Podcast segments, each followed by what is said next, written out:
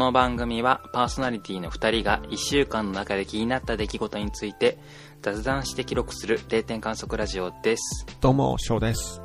こんばんみ、ケーキ D です。はい。よろしくお願いします。お願いします。今日は2月の27はい。ですね。43、4回目？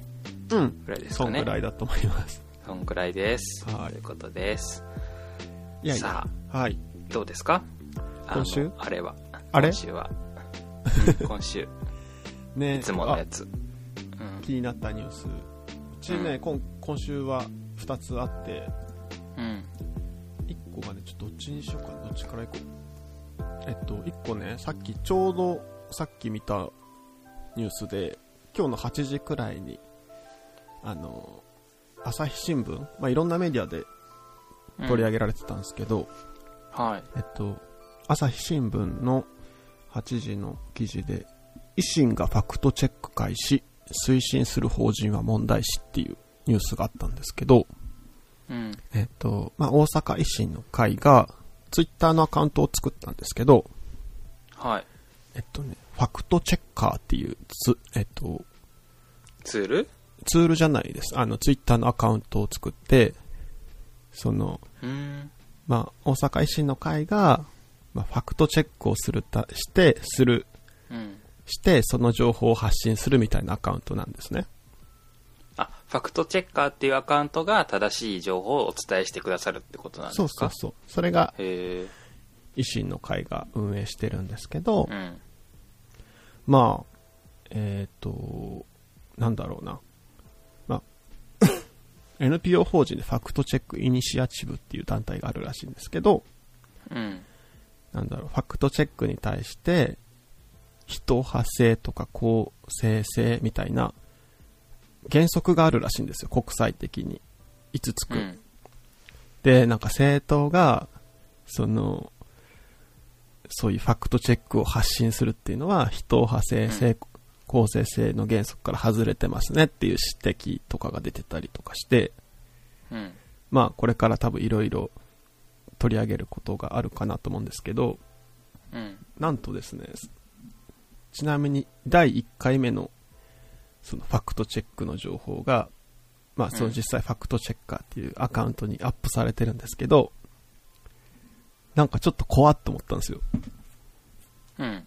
えっとね、まあ、大阪市の方がツイートしたものを引用リツイートして指摘してるんですけど、大阪市役所がってこと？うん、その市役所の、大阪市民のってこと？そうそうそうそう、多分ね。あ市民の方のを引用して、うん。そう。まあ、濃厚接触者だったらしいんですけど、うんえっ。と、今日で自宅待隔離が終了しますと。では、あはあ多分2週間くらい待機してたんでしょうね。あ、自宅か、自宅待機されてて、で、この間、PCR 検査結果を知らせてくれた時の検査調整センターからの連絡1回のみ。で、市からの食料支援やその他手続き情報なし、保育大阪市の保育所からは一度も連絡なし、放置状態みたいな感じのツイートを、そのファクトチェッカーっていうのが、引用リツイートしつつ、えっと、うん。一つ一つの発言に対して、こう、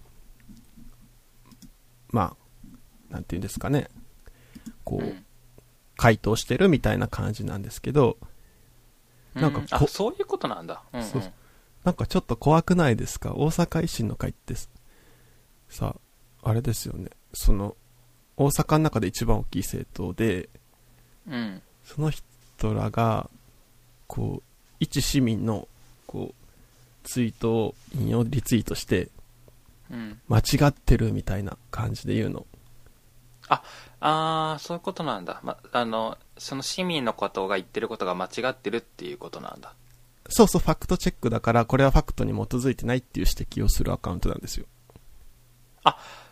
正しい情報をお伝えして、まあ、そこあ、まあ、ある意味正しいのかもしれないけど、正しい情報をお伝えするんじゃなくって、うんその正しいかどうかを指摘するアカウントってことなんですね。そうそうそうそうそう、これはデマです、みたいな感じ。ああ、ごめんなさい。理解できた、理解できた。いやいや、もうちょっと自分の説明不足ですわ、それは。それ、怖くない？まあなんか。いや、その、もちろんその、デマの情報とかいっぱいあると思うんですよ、ツイッター上うんって。うんやけど、なんか怖かった、ちょっと。うーんそれを、そうなんだうんね、なんか、やるんやっていう、その、実際まあこの、ファクトチェッカーのツイートにぶら下がる形で、うんなんだろう。なんていうのかな。こう、うん自分らが至ってない、ちょっともう、まあわかんないんですけど、このツイート、元ツイートが正しいかどうかっていうのは。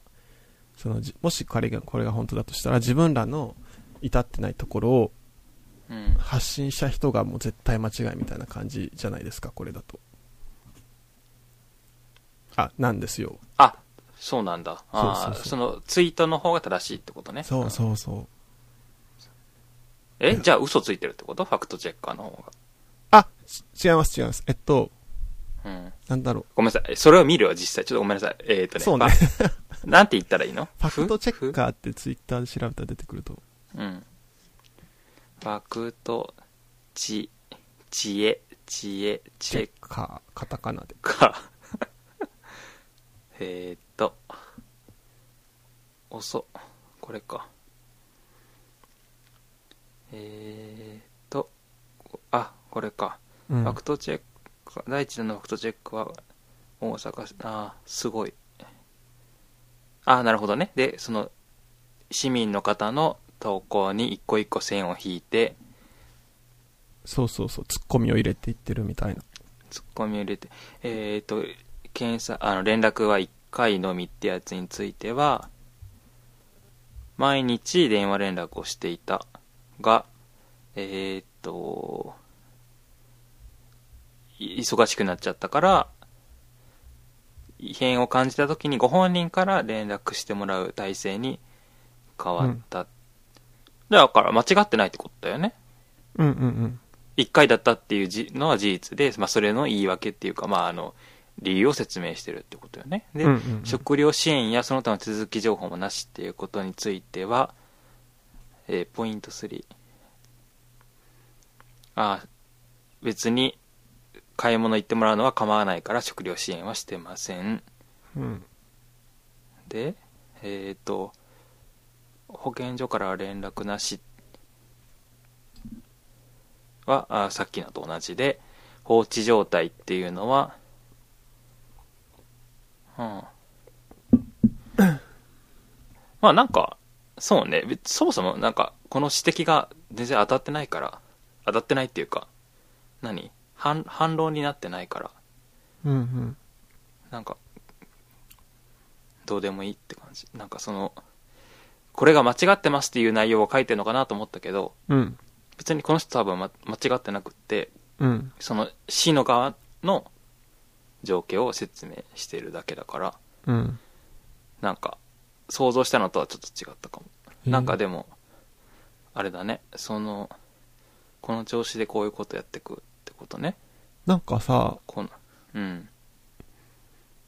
優しくないよなって思って。なんか、うん。お寄り添う側じゃないんかーいって思ったんですけど。なんやろ、その、ちょっと攻撃的じゃないですか、元ツイートが。放置状態とかさ。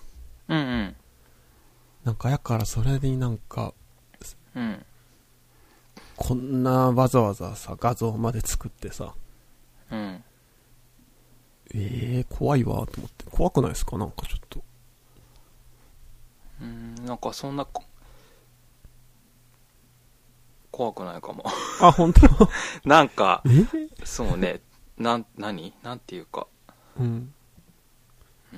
弱って感じ。ああ。いやいや。なん、なんかさ、ううんーんと、まあそうね、維新の会だから、なんかちょっと憎らしく感じるけど、うん。うーん、そうね、例えばさ、なんかデマツイートについて、うん。どこだっけ、どっかの市長が、いや、これはこうじゃなくってこうなんですよっていう風に、うん。引用リツイートで説明してるとこや、えーとツイートとか見たことあるけどうん。それはなんかそんなになんていうの？違和感ないっていうかうん。うん。そそそういうふうに正した方がいいかなっっていうふうに自分は思ったのねうん。思ってたんですよねそういうの見た時だから、うんまあこれは維新がやってるから確かに憎く感じるけどなんだろう。うん。なんだろうそのさ例えばその連絡が全然ないよっていうのをとがすごい拡散されすごいってほどでもないかでも2000この時点で2670リツイートとかされててうん。拡散してるでまあわかんないどういう意図でこういうのをやってるかちょっとわかんないけどうん。そういうのが流流れてくるときに、まあ、その理由を説明してるって思ったらうん。なんだろう。別になんだろう。え？攻撃ではないなと思った。え、本当に、なんかさ、うん。うん。その間違った情報が拡散するのは問題だと思うんですけど、うんうん。うん。なんかそれをアカウント名がファクトチェッカーっていう名前で、うんうん。なんかこんな感じで説明、違うんですよって説明されたら、うんなんやろ。あでも違うんですよとは言ってないんじゃない？だかあ、そうなんですけど、らうん。ファクトチェックって真実かどうかのチェックやから、うん。なんやろ。言語化はされてないけど、うん。なんとなく、まあ自分の捉え方かもしれないけど、うんうん。なんか批判攻撃的な感じをしたな。感じるってことね、うん。だからちょっと怖く感じましたね。うんいいそんな感じで気になって。まあ多分これはいろいろと今後目にする機会もあると思うんで、ね、ちょっと注目していきたいなっていううん感じかな。あでもうん。なんかこの人元の人？元の人のツイートうん。見てみたらこのファクトチェックの後からでもこうなんていうの？好意的なというか好意的っていうと変だけど、う。うんちもそうですみたいなうんのがあったりして、うん。やっぱこの人の方が正しいこの人の方が正しいっていうかこのね元の人が電話ツイートを流してるわけじゃないうんうん、うん。ねそう。そうなのですよ。さてさて。あともう一個あるんですよ、自分。今日は珍しく。はいはいはいえっとね、今や、新しくやってるプリキュアが、うん。トロピカール、トロピカルージュプリキュアってやつなんですけど、うん。なんか今日初めてそれの、まあ大体プリキュアっておもちゃ同時に出るじゃないですか。うんうん。そのおもちゃを見たんですけど、なんかめっちゃよくって、知ってます？トロピカルージュプリキュアって。え見てななんかね、い今回道さ、路うん毎回テーマがあるじゃないですか。テーマっていうかはいモチーフっていうのかな、今回は？今回はね、海とね、コスメなんですよ。海とコスメなの？そうそうそうそう。うんはいでさ、だからおもちゃ、おもちゃって言うんかわからんけどさ、コスメなんですよね、うんこう、売ってるのが。へえその、リップクリ、リップとか。そうそうそう。で、ちゃんとね、お化粧できる。へえで、それがさ、そのパッ、おもちゃのパッケージが、うんなんやろ。いつもとちょっと違って、本当に化粧品っぽい。だからなんかすごい可愛くって、なんか全部集めたくなる、こう、たくなるパッケージやなっていう風に今日お店で見てて思って、あ、これはちょっと。今画像をそうそう画像を見たんだけどうん。リップかな？そうそう、これなんか色つくらしい。色付き保湿簡単メイクアップメイクオフか、うん、うん。あ簡単に落とせるってことねそうそうそう。でなんかあのちょっとまあなんかああいうおもちゃっぽいハートとかがリボンがあしらわれた見た目のうん、なんかリップに、うんがなんかかかわいい感じのピンクの紙のちょっと立体感のある箱に入ってる感じでちょっとかわいいですねこれいくら？これ1000円。うーん そうそう。いいねあでもそれいキャラクターによって色が違うのかな？きっとねそうですね、何種類かあって。そうやね。うん。へえ。これは、うん、面白いなと思ったし。いこれリップで変身するの？や、変。身はまた別見てない。うん。あ、そっかそっか、見てないんだ。うん。まうん。うちは初めて偶然見たのね。そう、屋さんで。うんうん。売り場でね。うん。なんかこれあれだね、変身するたびに塗んなきゃいけないんだったらちょっと大変だね。あの、ね遊ぶときに。めちゃくちゃ濃くなりそう。夕方に。でもこまめに塗った方がいいらしいし。あ、うんうん。うん。普通にあったうん。変身っぽいおもちゃは別にあったけど、でも、あ、そうなんだ。うんうん。うんうん。えいい、いいアイディアだなと思いました。なんか、ー、ちゃんと使えるやつはいいですね。なんかその、そうなんよね。ね。うん。まあね、多分プリキュアだから、ちっちゃい子が使う想定で、ね、うん。まあそんなにきつくもないだろうし。うん。うんうん。そんな感じよなんかめっちゃいいんで、ちょっとよ、よかったらお店行った時に、チェケラしてもらって。はい。はい。買って試してみてください。はい。誰が？ん リスナーさんが？リスナーさんが。チンおじさん？はい。チンおじさんじゃあ。チンおじさんこれ何色だろう？トロピカルピンクとかあるよ。あ、ピンクいいっすね。でもなんか男性結構冬場とかさ、血色悪くなるからさ、唇。あー保湿、そうね、保湿成分入ってるんでね。ほんのりトロピカルピンクに色付けてはいかがでしょうか。うん、うん、うん。はい。はい。はい。そんなとこですね、今週は、私は。じゃあ、えー前回までの感想が来ております。うん。えー、ツイッターでハッシュタグで来てます。山崎さん。えー、新海誠監督の最初の劇場公開作品の星の声ですね。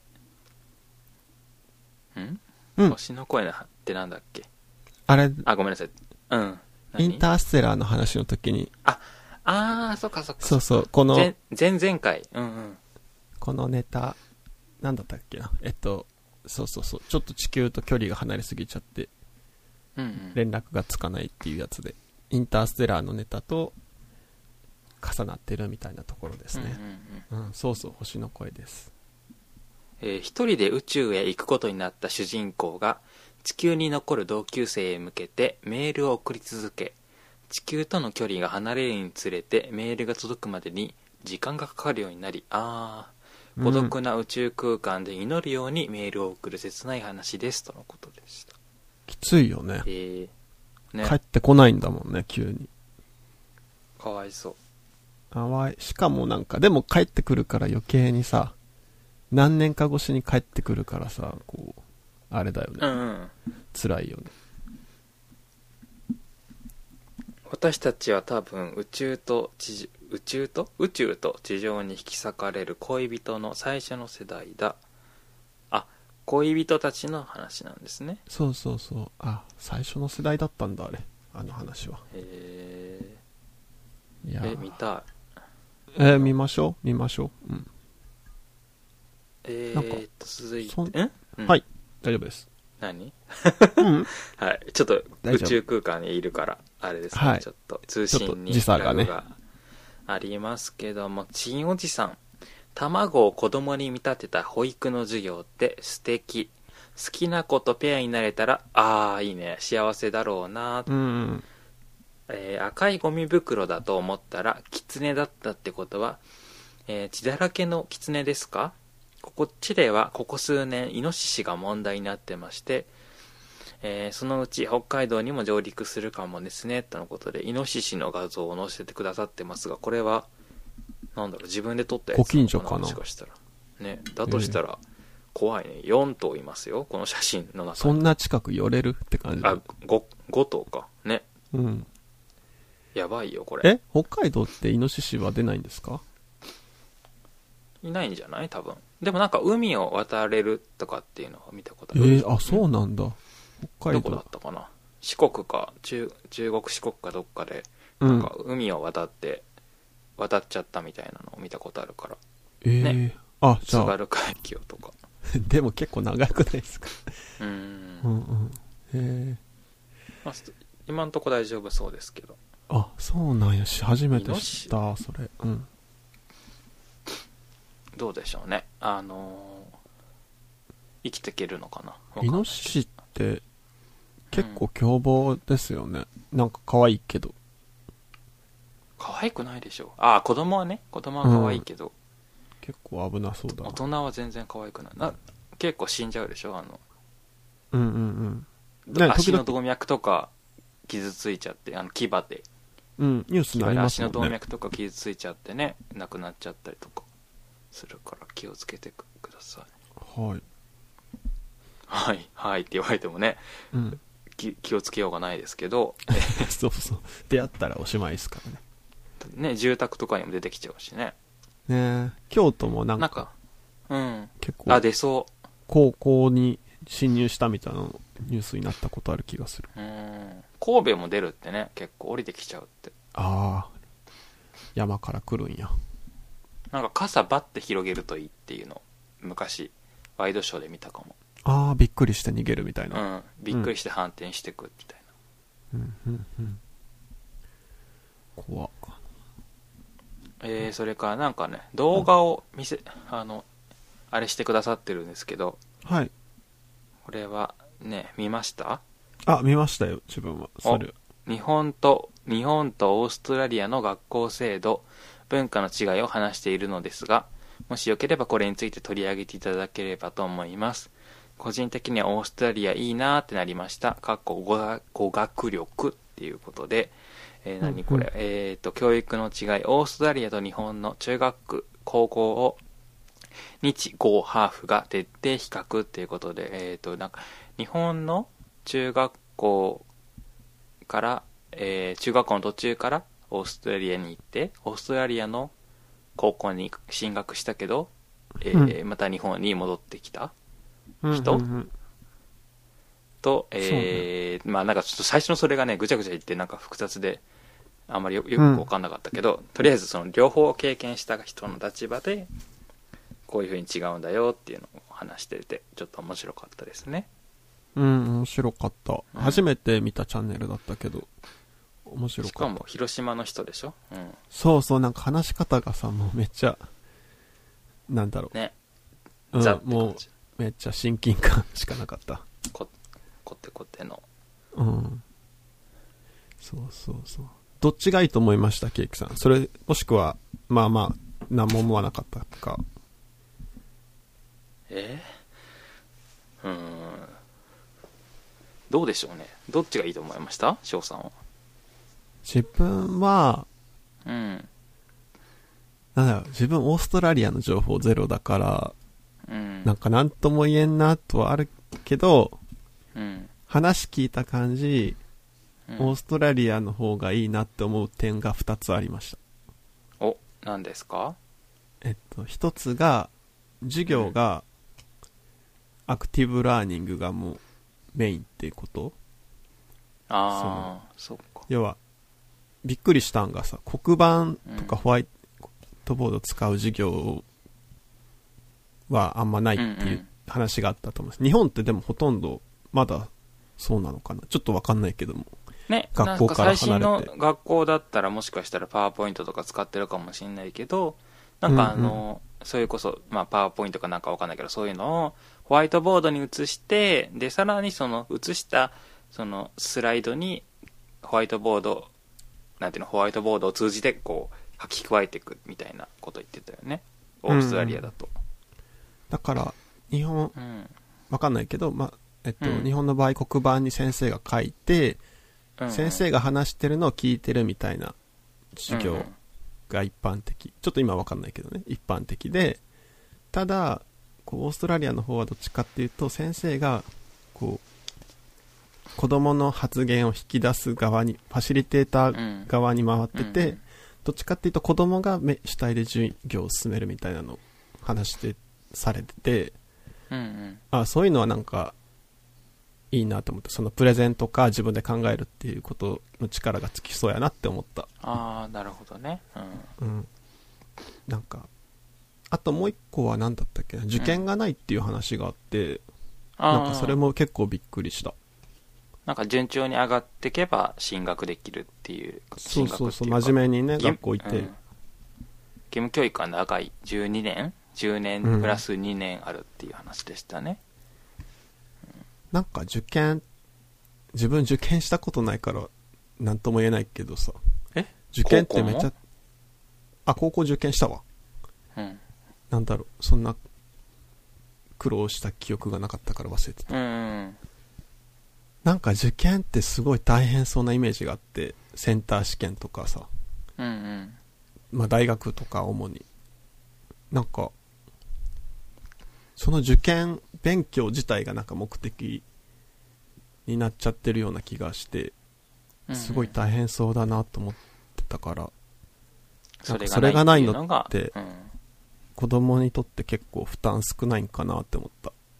うんうん、この話してた女性の方も、えー、と日本に、えーだから高校3年生になる段階で日本に戻ってこなくちゃいけなくなったけどいきなりその受験の年あの学年に戻るのが不安だったから、え1個下の高2のあれで戻ってきたっていう話をしてましたよねだからそこがやっぱり日本とオーストラリアが違うからっていうことでそういうふうに不安に思われたっていうこと。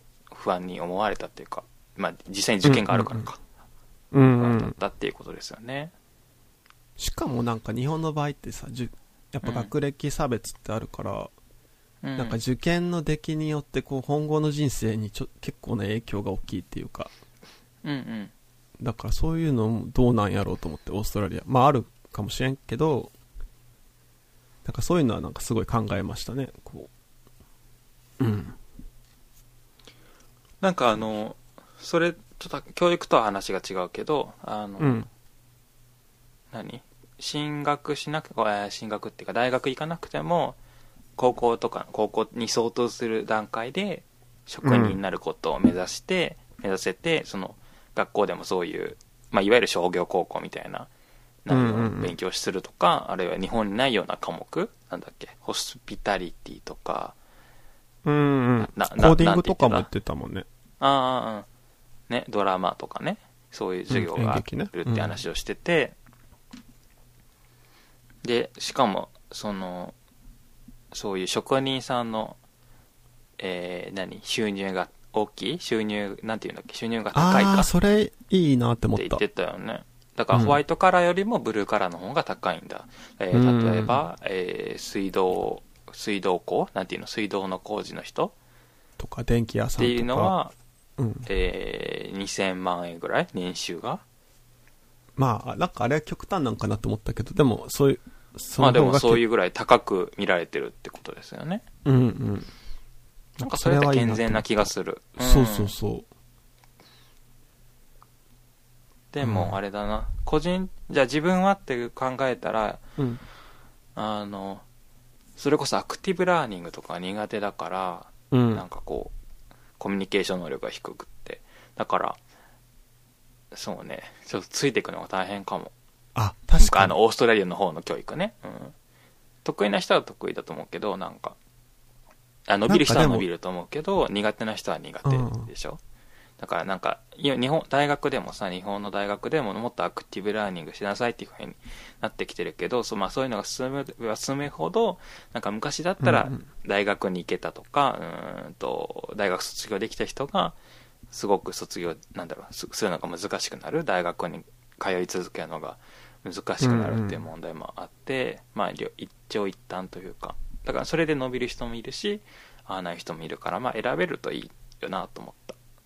うんうん。なんか動画の中でも言ってたよね。なんか一人の人が日本からオーストラリアに行った時に、うん。その、オーストラリアの環境になれるのに1年ぐらいかかったって、なんか、その自分はもともとシャイだったし、日うんう本ん的なもんだったから、そういううん。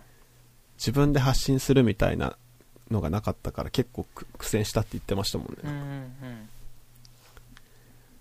確かに。あと、あとさ、どっち、あの、まあ、これもさ、好き嫌いあるけどさ、板書とさ、あの、いわゆるスライドっていうか、パワーポイントとかみたいなやつ、どっちが好きかっていうのもあるじゃない、とどっちが好きでした？好きでしたっていうか好きですか？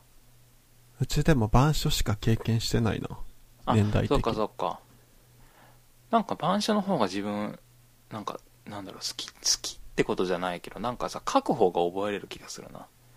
なんかそのま学校の授業に限らずになんかさあのスライドをさ印刷したやつ渡されたりするとさなんか分かった気になるけど、なんかやっぱ入っ板書に比べると入っていかないっていうかあとなんかスラ、はいはい。はいやっぱパスライド使うとさなんか情報量が多くなりがちっていうかその人単位時間あたりのうん、になんかさ、たくさんめくれるからさたくさんの話ができちゃうじゃない、でも板書ってさ、うん先生が最大でも先生が書くペースまでのその話しかできないからうんうん。ついてきやすい感じがするな。だからどっちかっていうと自分板書の方がはいはい。ついてけるかも。確かに生徒側の目線で見たら、板書の方が、先生が全部書いてくれる系、うんうん。あの、わかりやすいかもって。多分スライドの方って、うん。端的な情報が書いてあって、その詳細って多分口頭でプレゼンしてると思うから、そうそうそうそこのプレゼンの部分が結構重要で、それを書くのに必死になりそうな気がする。そうだね。うんうん。でもなんか自分それ聞いて思ったんが、先生側の負担めっちゃ楽になりそうって思ったんですよね。なんか授業ごとに板書するのじゃなくって、うん。こう、スライドの資料をその教諭間とかで共有できたりして、なんだろう、授業の準備っていうコストが合理的に減らせるんかなって思った。なんか、学校の先生ってめっちゃ大変ってイメージあるから、なんかそういうとこも結構無駄な、無駄をは減らせるんかなって思って、うん、そこ結構日本と海外で違うんかなって思った。でも多分ね、うん。日本で例えば板書をやめたとしてもただ板書だとしても、例えば先生授業ノート持ってるから、それをさやろうと思えばさ毎年繰り使い回せるような気がするけどさうん。先生ってほんあの多分まあ人によるだろうけどやっぱ常にさ授業あの教材研究をしててさ。毎年変えてってるんだよね。それはでもスライドにしても、そうだそうなバージョンアップがね。うん。うん。全く同じものを使い続けるっていうわけじゃないから、うんうんそこは考え方によるというか、うんうん。うん。そそそれでも OK っていう風にしないと、ね、減らないかもしれないうん。あとは、なんだ、それこそ、うん現外国語学習の選択肢の数がすごい多いなって思った、オーストラリアは。うんうんなんか、それだけでもなんか世界の見え方変わりそうな気がした、ちょっと。その習得できるできないは関係なくて、なんか選択肢としてそんだけ多いっていうのが、なんか日本って英語だけって感じがするから。うんうんうん。あれはでもあれなのかな？学校によって決めるって話じゃなかったっけ？あ、そうでしたっけ？選択制っていうよりは、なんかこ校長先生が最終的には決めてで、うんうんうん。日本語にする人学校が多いって話じゃなかった？ああ、そうだ。ね。なんかその言ってたね、観光地はね。そうそうそう観光とかが理由で。うんうんうん。50何パーセントのところが日本語っていうのはちょっと意外でしたね自分はね。知らなかった。そうよね。中国語とかの方が多いんかなって思人口的にね、ううん。ん。とかなんだろうスペイン語とかねそういうのもありかなと思ったけど、うんうんうん。日本語っていうのがちょっと意外でしたね。この人たちやっぱなんか、まあ、広島だからなのかわかんないけど普通に話が面白いっていうか聞きやすいっていうか。うん。何？うん聞きやすかったな。そうね。チャキチャキしてて。四人いたのに。う。うん。ん字幕もちゃんとついてたし。うんうん。そうそうそうそうそう。いや、他の動画は全く。く見てないけど、うん。うん。どういう人たちかちょっとわかんないけど、そうよね。うんなんか、大家族っぽいけど。うん。はい。これなんで知ったんだろうちんおじさんね、でも結構人気なチャンネルっぽかったですよね。あそうなんだうん。じゃあそうなんだねちんおじさんはオーストラリアがいいあそうですか、うんそうね。あなるほどね語学力があればっていうことねはいはいでもまあ、うん。その当時だったらね、わかんないまま行って、もうなんかなんとかなるのかもしれない。あの、当時っていうのは中高時代だったらね、うんうんうん。なるの動かもしれない、画でも言ってたね。なんかうん。はい。ありがとうございます。面白いチャンネルというか。、ねありがとうございす。ます。うん。面白かった。さてさて。じゃあ、たかしさんが、本当だってことで、落合陽一さんがカレーを飲んでる写真を見せてくださったけど、まあ、えパフォーマンスでしょ、結局。えこんなのだって、パフォーマンスでしょ、これ。わかんない。全然合理的じゃないじゃない。こんなカレーを飲むなんて。ほんあ、ほんまや。はい。じゃあ、やめます、もうこれで。ごめんなさい。たかしさんは悪くないんだよ。あ、ありがとうございます。とこの、本当に、み見るだけで気持ちが悪い。はい。ケーキさんが嫌いなやつや。え、だってさ、これさ、あれでしょ、まあ同じことになっちゃうけどさ、はい。あの、冷、冷たいまま食べてるでしょ？きっと熱かったら、さ、うん熱いのストローで吸ったら大変になっちゃうからさ。うん。ってことは、油脂がさ、固体の状態で飲んでるんでしょ？うめちゃんくちゃ消化に悪いじゃん。いけんね。非合理でしょこんなの。普通、ああの、歯も弱るだろうし。だからああ普通に物を食べた方が絶対合理的だから、はい。本当にパフォーマンスです、これは。パフォー。許しません。パフォーマーとしてもね、素晴らしいですから。あ、そっかそっか、パフォーマーだからいいんですね。じゃあ、いいです。はい。はい。じゃあ今日は、写真をあの、あ、そうそう、ごめんなさい。写真をね、ありがとうございます。はい。さてファ、クトチェックをしてくださったんですね。うん。うん本当だっていうことで。はい。はいはいはい。今日はね、また、いつも通り本の紹介をしたいと思うんですが、えっと、お笑い芸人のセアロガイおじさうん。んの、えー僕が今伝えたいこと聞いてくれへんか。あ、違う、これタイトルじゃないか。副題ね、それは。セアロガイでは収まらないっていうのがタイトルで多分、副題が今おっしゃったやつだと思います。はい。とはいいうわけで、ワニブックスから出てますね。はい。ねワニブックスから。結構なんか写真いっぱいのやつだったうん。から、ね。自分は電子で買ったんだけど、なんか、書籍で見た方が綺麗だなって思った。うん。あとあの、見開きがさ、2ページに分かれちゃうからさ。そうそうそうそう。ももったいないね。多分これ沖縄の綺麗な景色ですよね。そうそうそう。それをちょっとちっちゃい画面で見ちゃったから、もったいないなと思いつつ。ケーキさんはセアロガイさん知ってました？なんかみ、あの、名前は見たことありました。でも、どういう人かはちょっと知らなかったです。うんうんうん。で、あの、なんだっけ、あの、え、い、先週言ってたやつ？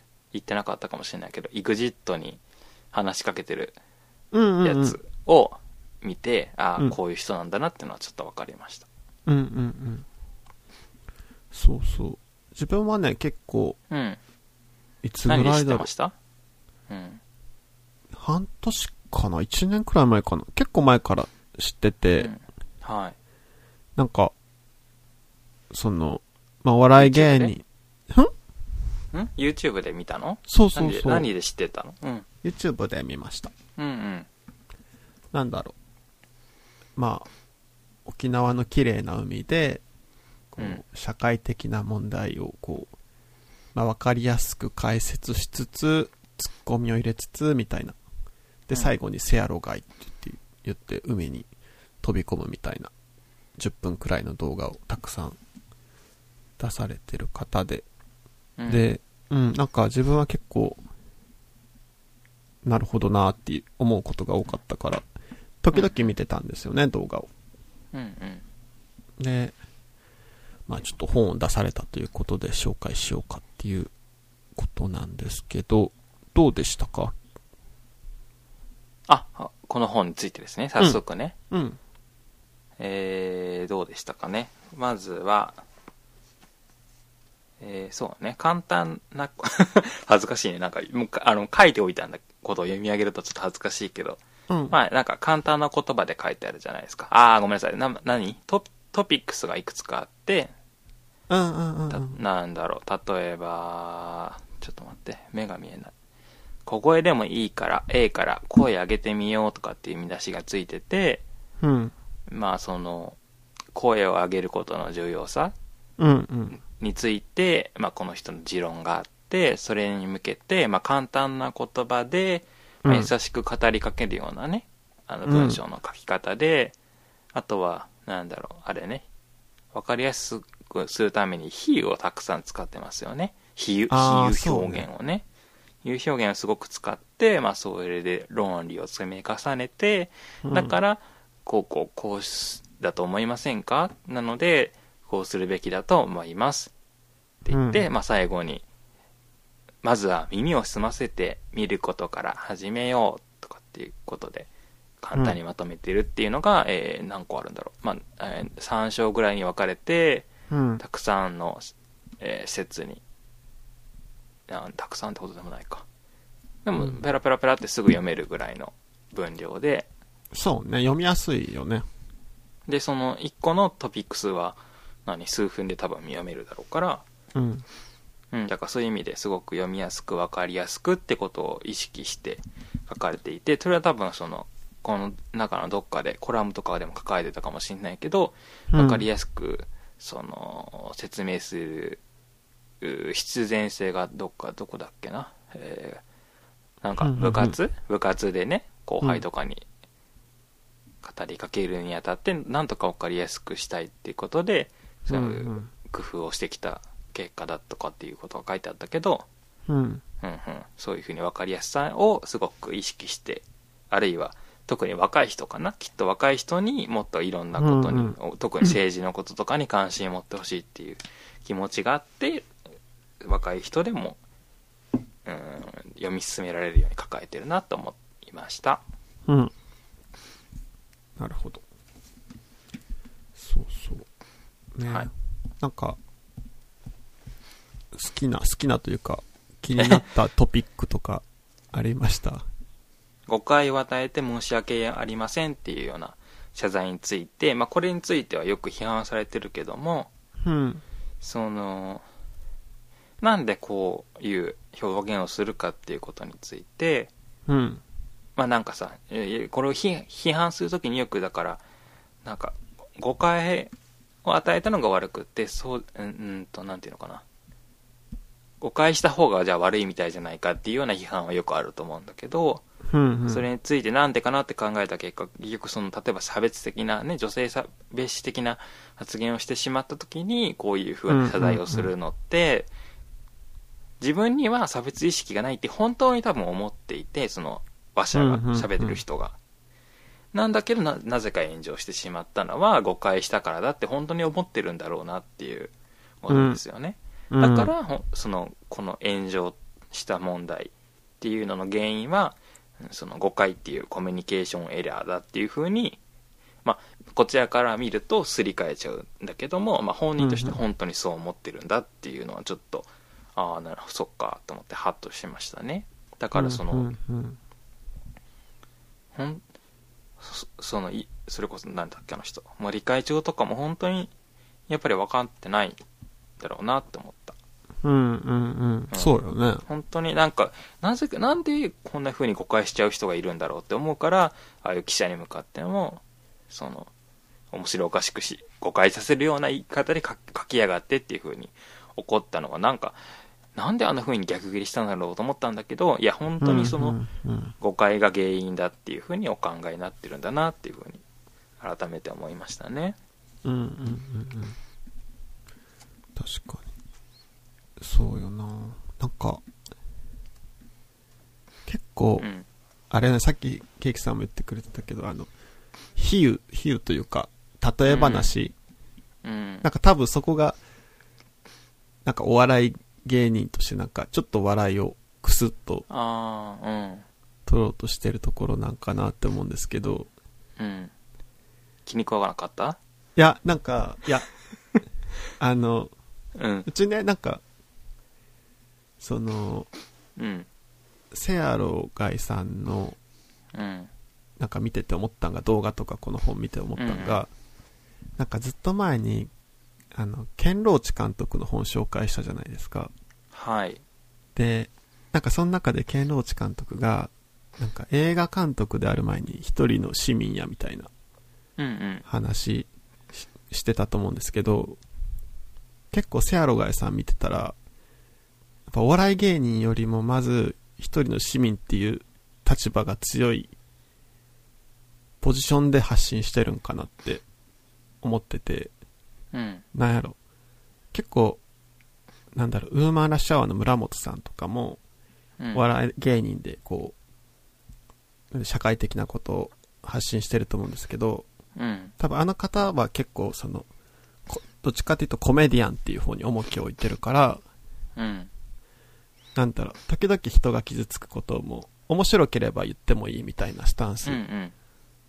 なんだけど、はい。なんかセアロガイさんって結構、コメディアン、あ、お笑い芸人やけど、うんうん。そこに結構ブレーキかけてる人なんかなと思って、あで、なんか自分はそこが、すごくこの人信頼できるなっていうところが、あ、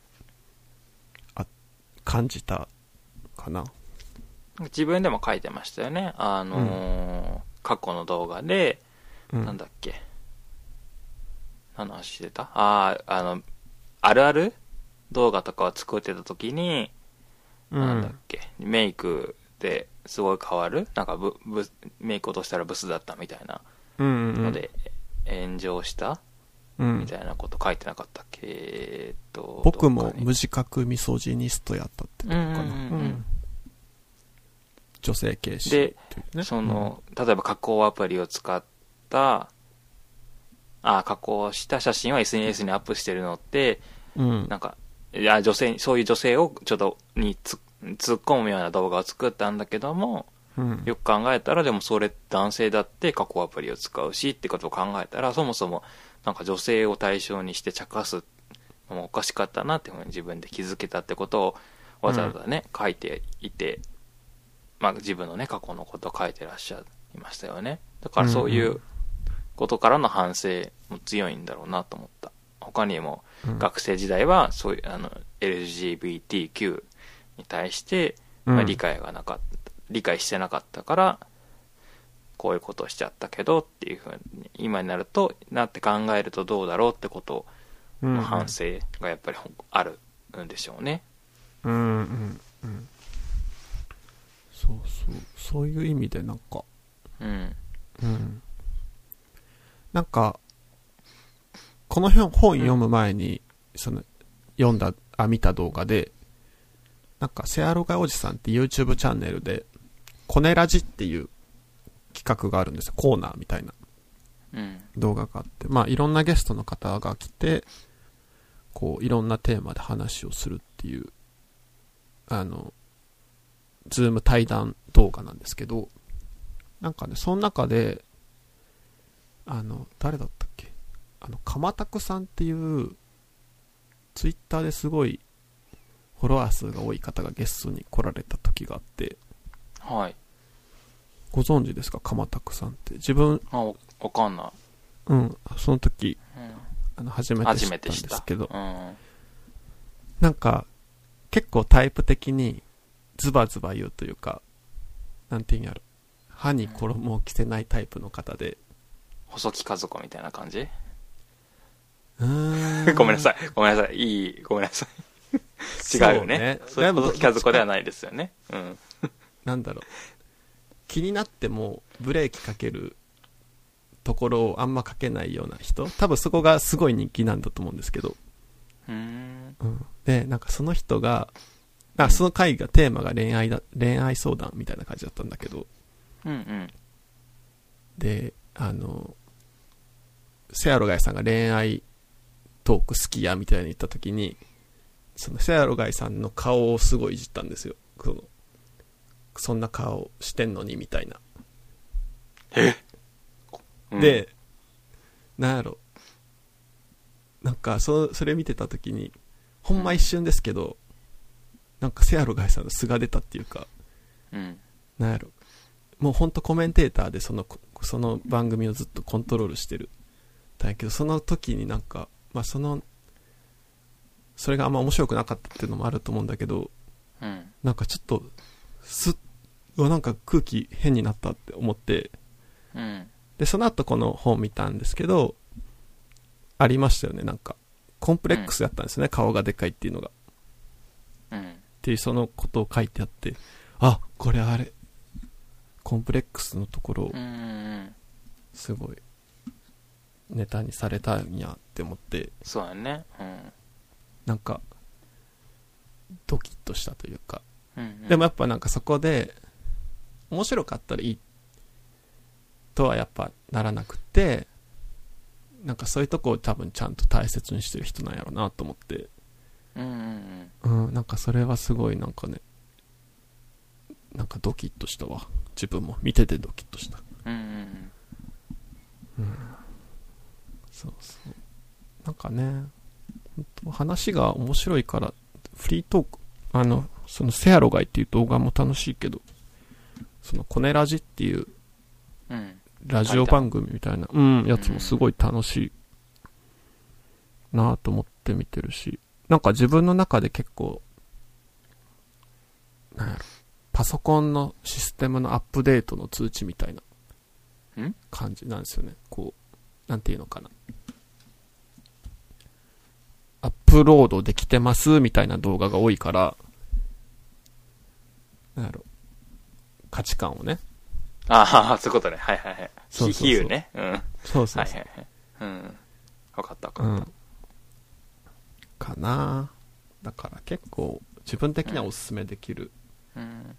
内容かなとは思いました。うん。じゃあ特にどれが良かったですか？うーん、そうだななんやろ、なんか全体通して、あれなんですよね、アップデート中みたいなスタンスを取ってるじゃないですか、セアロガイおじさんって。うんうん。その、自分もまだ至ってへんから、常にアップデートしてるみたいな。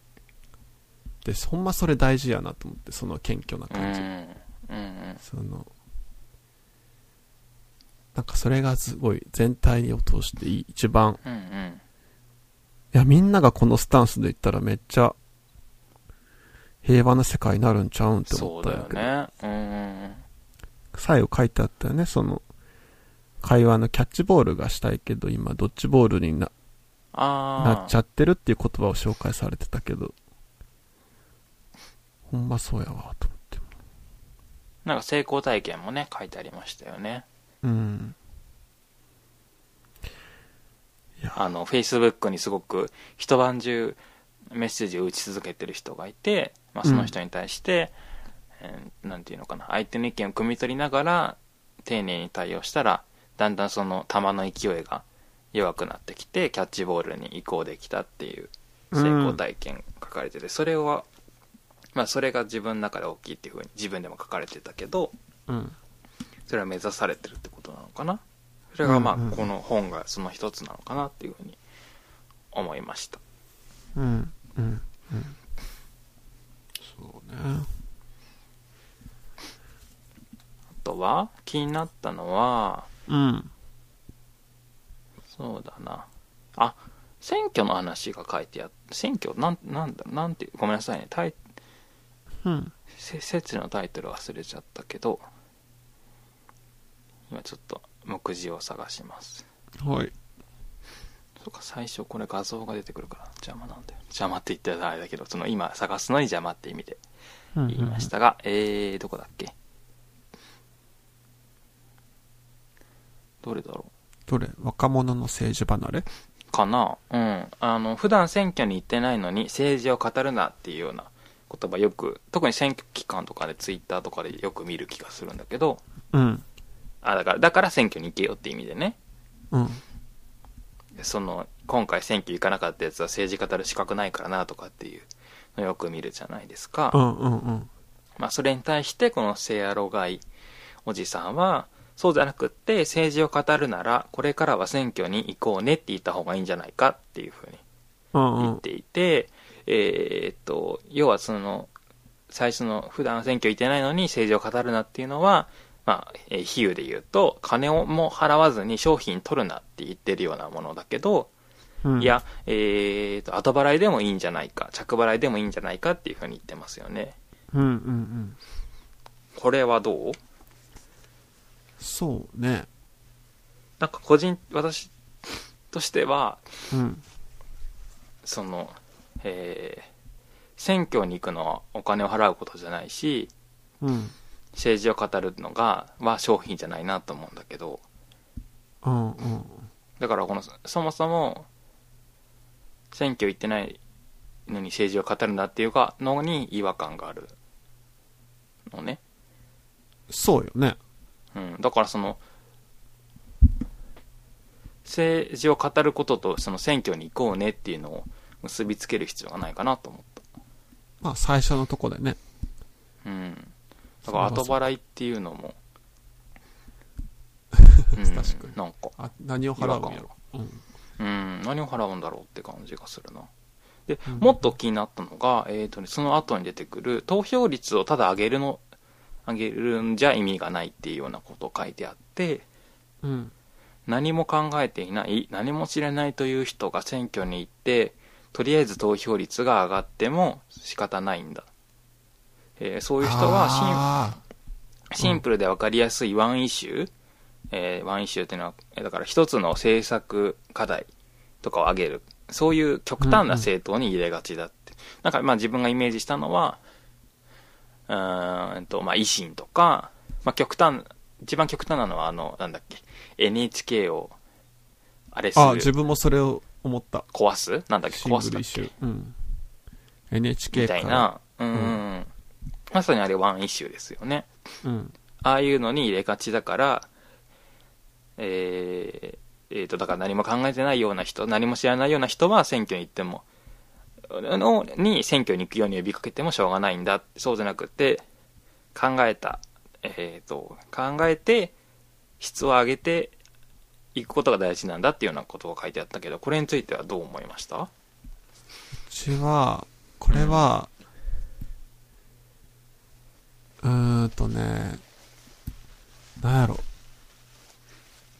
えっと、んな、なんて言えばいいかな。なんか、このシェアロガイさんの話じゃないとこで、うん。なんかこれと全く同じことを考えてたことが、時があって、時があってとか、ほんまタイムリーに最近うん。見てて、なんか高松菜奈さんって知ってます？はいはい。この間、この番組だよね、あの、せ話した、あのーお笑い芸人か。一応お笑い芸人さんですよね。そうそうそううん。その人と、うん。あの、オリエンタルラジオの中田のあっちゃんさんはいはが対談してる動画があって、い。うん。なんかそこでまさしく話してたんですよ。なんか、うんうん。その、さっきの同じネタ。その高松菜奈さんは、選挙率、あ投票率もちろん上げたいし、うん。でも、ただ上げるだけじゃなくて、うん。えっと、多分高松菜奈さんが正しいと思ってるうん。政党が、やっぱ票を取ってほしいと。うん。だから、啓啓蒙活動というか、はいはい。なんか自分の中の正しさがもっと広がればいいみたいうん、な考え方。で、中田なあっちゃんは、その、なんだろう、それはも、もう、もっともっと先の話っていうか、うん、その、まず投票に行ってもらうためには、うん、こう、なんていうのか、こう、すごいか、なんか、見た目も良くって、頭も良くって、影響力もあって、若くてっていう、スターみたいな政治家が出たらいいんじゃないかっていう話をしてたんですよね。へえ、うん。で、だからそれってその二重構造になってるんですよ。その、い投票率を上げるためだけの話なんですよね。それがいいかどうかっていうのが、うん、は、さらにいいとこに投票してほしいっていうのが高松さんの話で、そのうん中田さんの話っていうのは、すごい志が低くって、なんかその、単純に投票率を上げるためのアイデアっていう話だったんですけど、うん。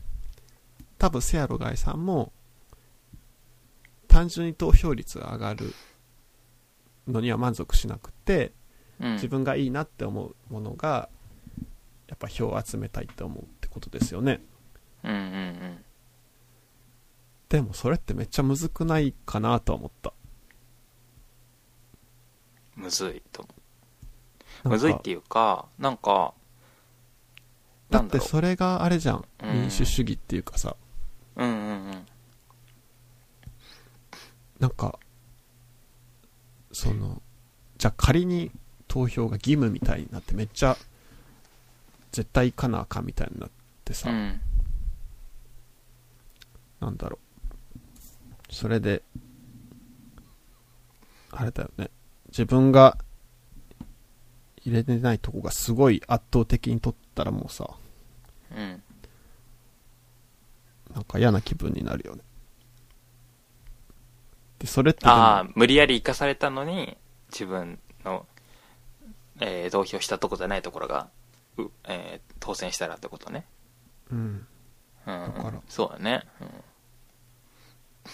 なんやろ。うん。うん、うんだから、そう、ここは結構自分もなんか、ひめっちゃ難しいこと言ってるなとは思ったね、読んでるときは。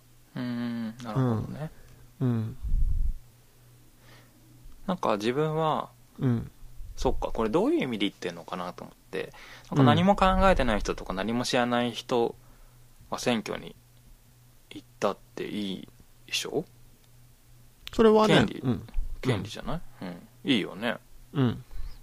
でさなんかそのそうじゃそれただそれだけじゃなくってもっと知ってからっていうようなことなんだけどなんだろう、うん。きちんと調べて考えたらみんなちゃんと理解できるはずだっていうふうに思っているのか。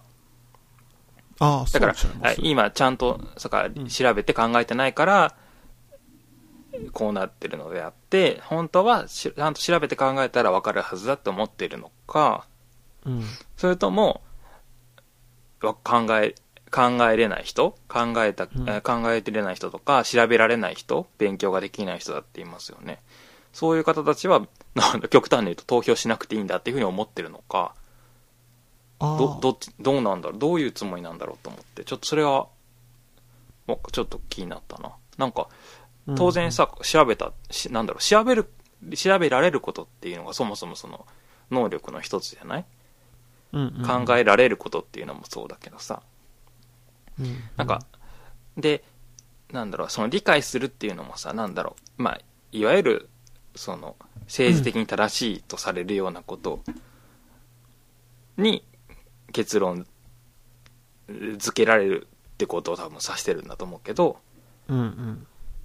必ずしもそうじゃないじゃない？なんかいろんなことをなんかネットとかで調べた結果うん。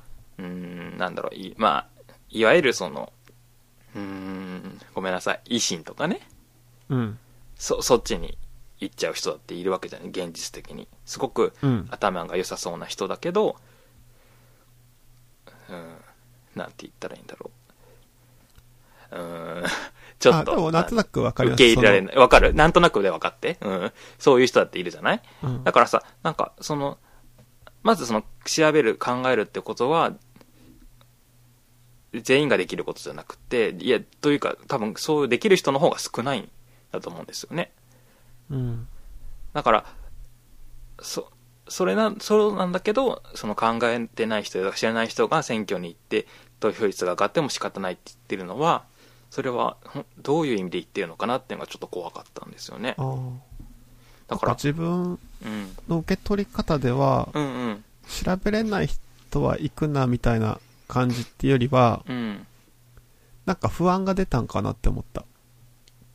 単純に、こう、うん何にも調べない人がバーって増えてしまった時に、うん。こう、怖くなる不安っていうか、わこれもちょっと抽象的なんですけど、うんうん。例えばまあ、本当冒頭で話したけど、うん。なんか、ファクトチェックするんで、デマがあったら、うん。随時ここに送ってくださいみたいなことをうん言う政党うんうん。にバーって人が集まった時に、普通に怖いやんっていう、怖いなっていう不安があるから、でもなんか、やっぱ上手いじゃないですか、そういううんうん。党って、こうメディアに出たりとか、うんうん。その PR がね。その、本当シングルイシューでさ、わかりやすかったりもするじゃん。うんうん。その、ポジションもね、こう、この本にも書いてあったけど、左、右とかっていうさ、ポジションを使ったりさ。うん。で、だから、そういうのに、うわーって流されるのが、ちょっと怖い、怖いっていう不安が出たんかなって思った、あそこ読んだ時は。うんうん。で、その不安は自分もなんかちょっと共感できたから、うんあんま違和感感じなかったけど、確かにそうだね。その、取りようによってはさ、勉強してない人は言ってほしくないとも取れるもんね。と利用によってっていうかそれこそ今言ったような怖さを感じるっていうのはさ結局、そういう調べない人とかわあーと分かってない人が今選挙に行かないことで救われてるっていうことじゃない？逆に言うと。そういう人たちがそのなんか極端な呼びかけによって選挙に行っちゃうことを恐れてるっていうのはさ逆に言うとそういうことじゃない？うんうんうん。なんかそれは違うなと思ったなんかそのうんじ自分とは反対の考えの人、うんうん。短絡的に考えてそういう考えの人が行くのは別にしょうがないというかしょうがないことであってその選挙に行くってこととこの知ってもらうってことは別に切り分けてほしいなと思ったのね、ああ、うん、だから選挙に選挙率を上げあごめんなさい投票率を上げるのは上げる上がった方がやっぱりいいしうん。そのまあど限界はあるけど、うん、なんていうのそのセアロガーおじさんとかがし、うん、主張してるというかそそっちの方向のことを知ってほしいっていうのは、そこは同意するんだけど、うん。うん、それとこれとは違うなと思いました。うんうん。なんか、そう。うんあ自分は結構セアロガイおじさんと考え方が近いっていうか、うん、自分も近い。うん。なので、なんていうのかな。うん。なんかすごいなって単純に思うんうんうんで。すよね。こう、思うよ。ささっきの話もそうだけどさ、うん。投票率が上がったら、うん。もう確実に日の目を見ないと思うんですよね。うんうん。あの、セセアロガイおじさんというか、まあ自分らが、まあリベラルって言ったらいいんかな。だから星の方が人数的には多いからね。うん。もう、多分、投票率が単純に上がったら、うん。絶対にもう日の目は見ないというか、苦しい時代というか、世界になる。だから、多分保守の人が増えるんだと思うんですよ、逆説的に。要は、その、なんていうのかな。その政治に期待しないじゃないけど、うん。その、保守じゃないか。新自由主義とかっていうんですかね。こう、ああ、はいはい。あの、もう自分は自分で生きていくと。こう、なんかそ、そう、そういう中でやっぱそこで戦ってるのは本当すごいなって思いますね、うん自分は。うん。で、やっぱ、本の中でも書いてあったし、動画でも言ってたけど、うんうん。でもセアロガイさんの前に、こう、見えないとこで戦ってる人がいると。うんうんうん。で自分はそれを広げ、拡散して、興味があった人はそっちにつなげるだけであって、なんか本当に称賛されるのはそっちの人やって、セガロガイさんの動画の中で言ってたんですけど、ああ、なるほどね。う。うんん、そう。で、実際そっちの人の方が、もっと叩かれてるし、ゼロの状態から立ち上げて、みたいな。うん。前にいる人がね。そう。で、自分らはその美味し、自分はその美味しいとこ取って、ガーってや、やってるけど、みたいな話をしてて、うーん。いやーなんか、うーん、すごいなぁと、すごいなぁとしか思わない。うん。うんうん。でもそうですもんね。絶対に。うん。なんか動画で、あ、まあ、本にも書いてあったけどさ、最初は10万円の支給もなかったわけですもんね。そのコロナの。ああ、この、あのー特別定額給付金ね。そうそうそう。なんかお肉券、お魚券って言ってたのが、うん。えー30万円限定した、あのー世帯に30万円って話になって、それが、えー一律付きあ10万円になったっていうお話でしたよね。うんそれがでも、そこにもまだ問題があってっていうのはやっぱり声を上げたことによる効果だよっていうことで声を上げようよっていうような論調の説そうそう。で、そのお肉券ってなんやねんとか、魚券ってなんやねんっていう突っ込んだ人って、うんうんやっぱその突っ込んだ人って叩かれてると思うんですよね。いっぱいいろんな人に。うんうんでも結局変わってさ、みんな10万円もらってるからさ、うん。うんお前、その10万円小じきすんなって、突っ込んでる人ももらってるわけじゃん。その。誇示してるかもよ、あー、まあそうね。うん、まあ、わかんないよ。わかんないけどね。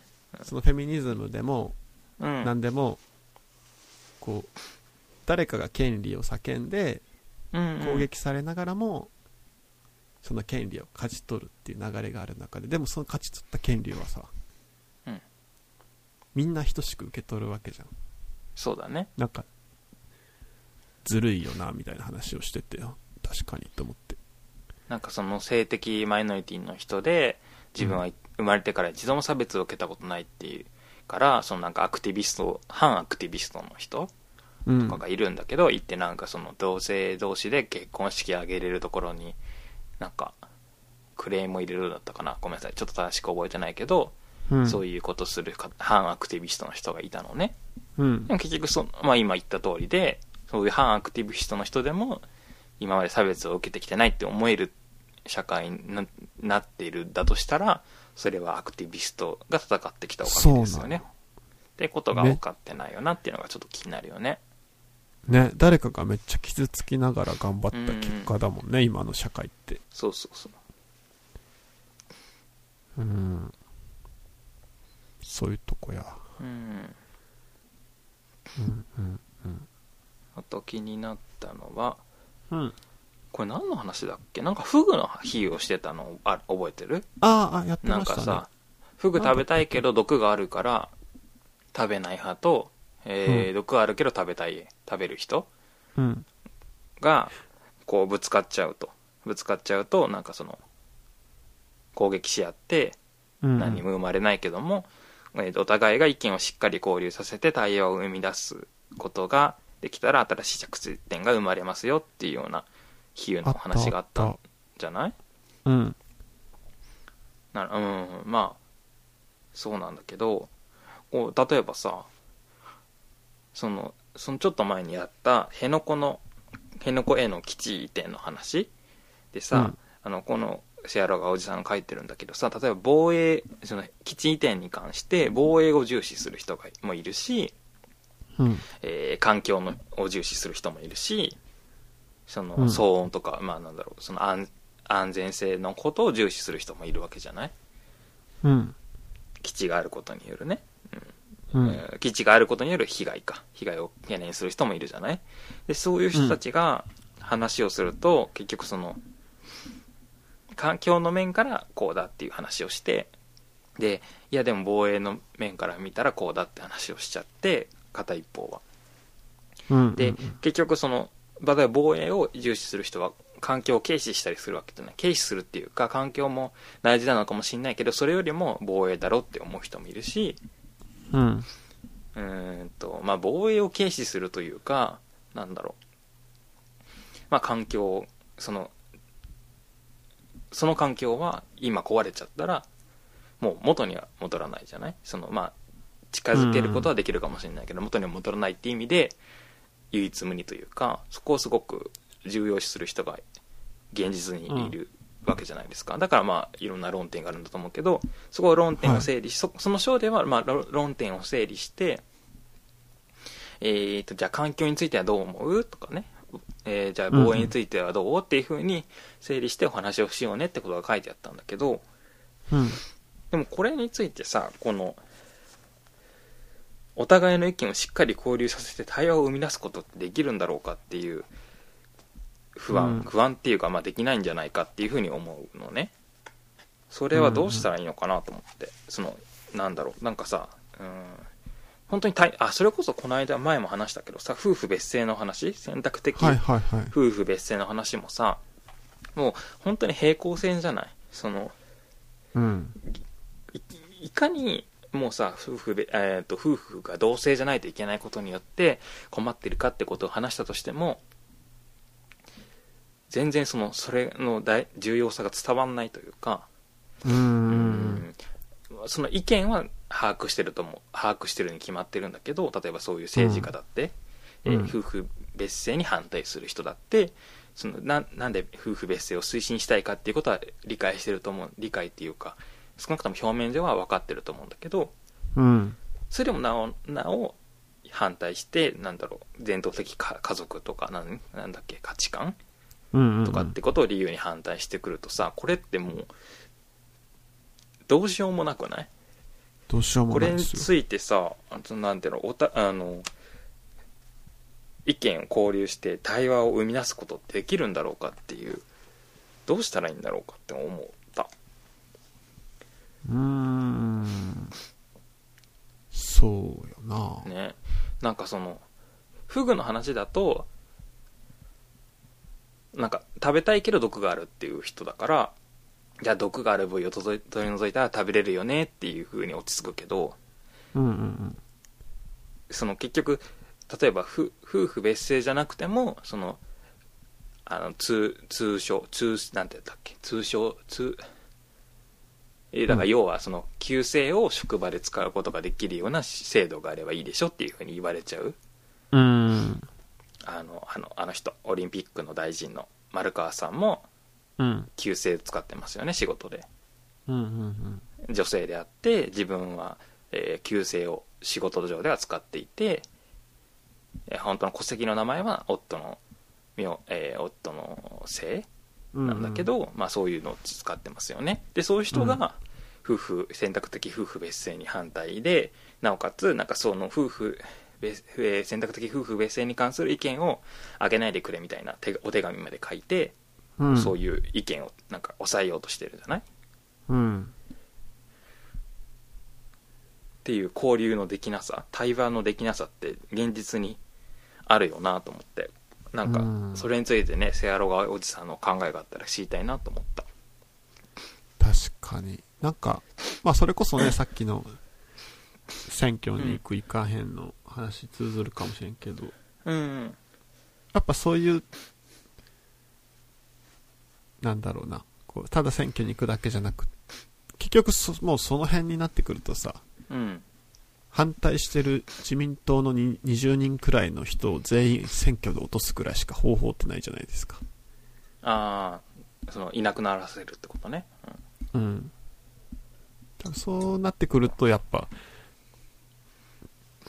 その、ちょっと調べたりとかし、ちょっとした知識があった上で、東京に、投票に行ってもらうみたいなのを増やすしかないけど、うん。うん、でもなんかさそのはいわゆる反対してる議員ってさだその繰り返しになるけどさ知識がないから反対してるわけじゃないんだろうなと思って。論点はわ分かってるはずだと思うんだよね。ああ、だから、どっちかっていうと、その、うん。えっと、うん。反対してる議員さんというよりは、うん。反対してる議員さんをうん。議員さんにしてる国民というか、うちら側の人問題よなっていう話をね。うん。うん。そう、そういうことよね。だから、うんうんうん、そうなるよね。そっかまあでもでもなんかそうその人たちもなんか同じかなと思った結局その議員以外も同じロジックを使ってくるからさ、ああそのよく反対してくる人ってさがちょっとうん。まあ、まあまあね。答えはもちろん今ここで出ないんだけどうん。難しさがあるなと思って読んでた。そうよね。そのフグの話で言うと、その二人だけの問題にも、もしかしたらなるかもしれないけど、食べる人と食べない人っていう二人の問題やけど、うん。例えばそれをもっとね、こう仕組みとか制度とかって話になった時に、うんま、ずもう一個さ、こう、うん力関係ってあるじゃん。その、うんうんね、多分野党の、ちっちゃい野党のさ、政党がさ、伝統を守ってとか言っててもさ、絶対変えられちゃうからさ、うんうんすぐ変わっちゃうと思うけど、圧倒的に力を持ってる政党がもう変えないって言ったらそれあれだよね。うんちょっとそういう意味では、例えが違うかもしれないですね。あまあた例えだとなんか結局そのお互いに落としどころがあるじゃない、フグが食べたいっていうね。うん。そうそうそう。ただ食べたいかどうかが違う時って難しいなと思ったのね、うん。うん、うん、うん。そういう場合はもちろんあるからね。食べたいおお互いが食べたい場合ももちろんあるからその場合にはそうそうだなと思ったけどそうじゃない問題もね多いなと思ったから、う。うんんどうそうおじさんはどう考えてるかなと思ったっていう話でした。うん、うん、うん。そうよね。うんうん。うん。あとは何かあったかな？なんか他にありましたか？か、なんだろうな。とあそっかそっか。あともう一個はねうんとね、うん。トーンポリシングの話があったじゃない？えあーーっと、うん。社会問題について議論する際に言い方が強くなってる人を見かけたらえーっとこの言葉の方がもっと多くの人に受け入れられるんじゃないっていうようなあのトーンポリシングじゃなくってつまりあの言い方を取り締まるんじゃなくってトーンサデスチョン、提案してはどうかっていう話があって、でもこれごめんなさいね。こあの気になったことをまとめたらなんかちょっと必ずしも同意する意見じゃなくなっちゃったんだけどうん。これ自体トーンポリシングじゃない？これがまさにトーンポリシングだなと思ったんだけどうん。要はあの、まあ、よくさトーンポリシングの話で足を踏まれてる人の話があるじゃない、うん。この番組あの前で話したか？なんかあのね。れの話、うん。あれで、ううんん、えー、あの、あれでね、あの言葉で、うんあの言葉に関しての本で話したけどさ、踏まれてる人が、その、強く言うのは当然だから、うん。つまり、すいません、あ足の足踏んでるので足をどけてもらえますか？って言っても、どけてくれないから、そういう言葉で言っちゃうわけじゃない？うん。だからそれに対して言い方について、えー言い方を取り締まってその言論をこう抑制しようとするのはおかしいっていうのがトーンポリシングなんだけ言いど方をね、指摘するっていう点でね。こうこの言葉の方が受け入れられるんじゃないっていうのは言い方は優しいけど結局同じことですよね。だからその足を踏まれてる人にいやあなたそのこんなそんな言葉じゃなくってもうちょっとこういう言葉の方が受け入れられるあの足を踏んでる人に受け入れられると思いますよ。っていうのです。おかしいから。それが This is ん。トーンポリシング。うん、まさにトーンポリシングで、それはさ、別に、ふ、踏まれてる人、えー足が痛いって言ってる人に言わなくてよくって、このおじさんが、おじさんがっていうか、えーそう思った人、トーンサディションしようと思った人が、踏んでる人に言ってくださったらいいんだよね。あ、そういうことか。優しい言い方で、おっしゃっていただいたらいいわけであって、それをな踏んでる人に言うのがおかしいんだよね。それはそうね。踏ん、踏まれてる人に言うんじゃなくうん。でも、そうだよね。だシェアロだからそれがガーさんがやってることってまさしくそうだもんね。うん。だから、まさにトーン、ああ、そうね、トーン、えーごめんなさい、合ってます、合ってます。うんそうそうそうそう。だから、やってること、書いてることとやってることは違うからいいんだけど、うんうんうん。トーンサジェッションをしようよっていうのは、まさにトーンポリシングなので、それはちょっと違うなと思って、うんうんうん。それはそうかも。だからあのさ、高松菜奈さんがさ、また高松菜奈さん好きだな、この番組は。えーと、うんなんだっけ、あの人、おぎ、おぎやはぎのおぎが、なんだっけ、女性蔑視的な発言をしたってことで、うんとさ、なんだっけ、クラブハウスで、ん？自分がさ、クラブハウスに入ってないから、ちょっと、正しい経緯がわかんないんだけど、クラブハウスでその、いわゆるフェミニストの方たちが集まってるところに、小木さんがなんか話をしたいって言って入っていったのね。ええうん。で。まあ、そこであのめちゃんこにそのフェミニストの人に強く叩かれていてでその途中から高松菜奈が入っていってうん。で、えーフェミニストに対して、うん、あなたたちのその運動っていうのはすごく素晴らしいし共感できるんだけどなんか小木さんには話話を聞こうとしてるのになんかそんな聞き方だと言い方だと受け入れられないんじゃないですかみたいなことを言ったのねめっちゃトーンポリシングしてるやん。そうまさにだからおあのこのおじさんが言うトーンサジェッションをしたんだけどうんうん。このトーンサジェッションをしたところ、うん、あそれまさにそのトーンポリシングだっていう批判とあとはもうあそんなこと言うこと自体があなたが女性差別をしているっていうようなことですごく強く非難されてすごく傷ついちゃったのね、高松菜奈はあ、そうなんだ。うん。まうんあそうだよね。傷つくよね。でそれをノートに書いてろうってからね。そうそうそうそうそれをノートに書いてたんだけどはい。なんかそのまさにそのノートを読んで思ったのは今と同じことで高松菜奈が優しい言葉で小木に言えばよかったんだよなうーん。うんそのうん。本当にそう。そのなんでその怒ってる人フェミニストの人たちをが言い方を変えなきゃいけないのか。小木にうん高松菜奈がその皆さんが言ってるようなことを優しく言ってくれたらよかったってう。んことを思い出しました。今高松高松菜奈さんはすごく熱い人物なのかもしれない、えー、あ、そういうことがあったんですね。うん、そういうことがあったんです。えー、やっぱ、そうよね。その、やっぱ普段からそうやって配信してる人ですら、やっぱそう、なっちゃいますもんね。その状況とかにね。多分まあ、うんうんもしかしたら、小木さんが先輩やったから、ちょっとかばう意味でってのもあったかもしれないけど、まあ一対多数だったってこともあってね。まあ見かけ上うんうんうん。かわいそうに見えるのは見えるんでしょうね。そうな、なっちゃいますよね。うんうん、うん、だから気をつけようって話よね。気をつけたいねね。確かに。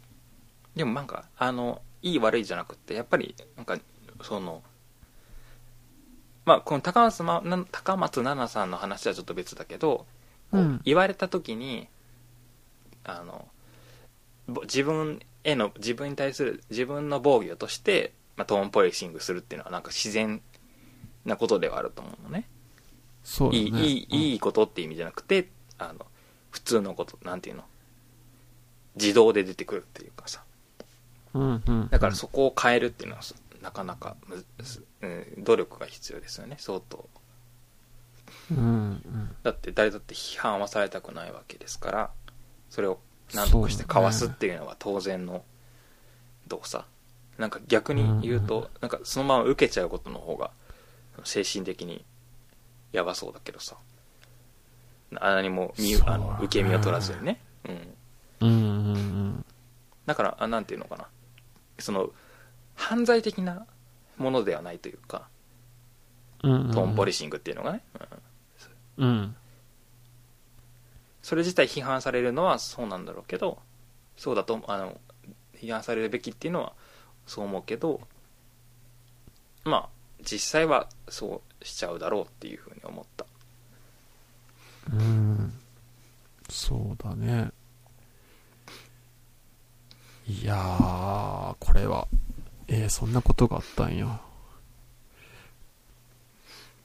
うん、うん、うん。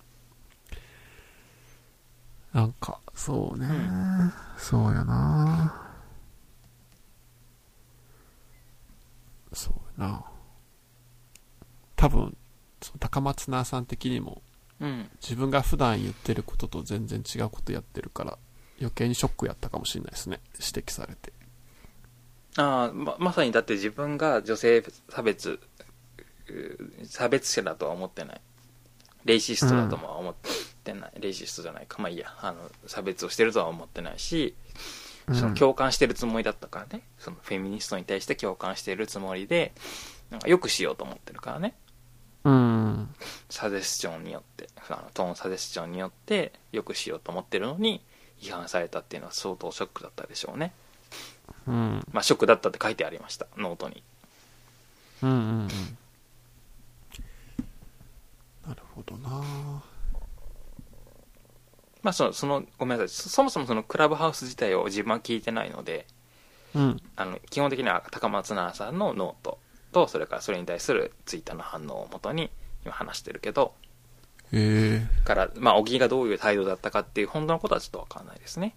えなんか、人によってはす、なんだろう、話を聞くような態度ではなかったとかっていうことも書いてあったし、うんうんうんそこが、の本当のところはちょっとわからないですけどあも。あ、あれっまて後から聞けないもんね、多分。その場うんでしかそうそうそうそう。多分録音もできないんじゃない？うんうんうん。なるほど。うんうん。なんかこうやってさ、話をしてると、うん。やっぱその、気をつけるというか、アップデートしていくのって大変やなってなるかも、思われた方もおる、おられるかもしれないし、まあ思う、多分思うと思うんですけど、まあそれでもね、なるべくアップデートしていきたいなとは個人的には思います。うん。ね。うん。なんか多分、こういうのが増えていけば増えていくほどカウンター的にさ、こう、もうそういうのめんどくせえから思ったことはっきり言おうぜみたいなのも、加わってくるとは思うんですけど、まあ、もてはやされそうだよね、そういうのもね。うんうんうん。まあね、そういう方が瞬発的なのはあると思うけど。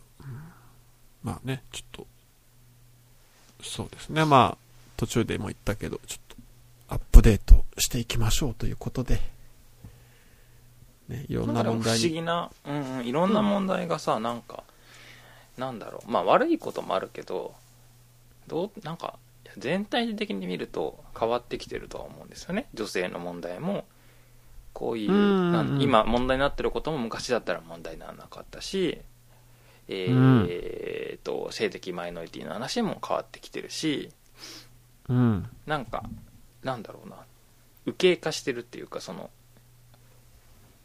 ういわゆる保守っぽく、な保守とも違うけどさ、なんか、今、今の与党、あの、与党っぽい考え方が、なんかきっとマジョリティで多数を占めてるとは思うんだけど、その、それとはなんか、関係してるのかしてないか分かんないけど、変わってきてる感じがあって、なんか不思議、どうなってくんだろうって感じ。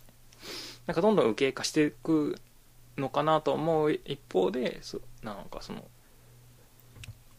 そういう価値観は変わっていくっていうのがどういう社会になっていくのかがちょっと不思議だなとああ。まあこれはでもあれですよね、その、思う、うんやっぱ今ってそういう声聞くのってネットとかさ、SNS がやっぱ中心だから、うんうんあれかもよ。偏ってきてるの。偏るの可能性もあるじゃないですか。こう。世の中は変わってないけど、うんそうやって発信してる人の情報うんばっかり見てるっていう可能性もありますよね。どあどっちどっちのこと？えーっとえっと右傾化してるマイノリティとかのこと？ばそうですね。リベラルな人の意見がネットとか YouTube でいっぱい見れるから、うんうんうんああ、世の中ってそういう風な、なっていってんのかなって思うけど、実際はそんな変わってないとか。ああなるほどねうん。どうなんだろうねね。でもあれかあのネットに限らず森会長が実際に辞めてるからそこの面は変わってるよね絶対ね。ああ、そうね。それはそか。そううね。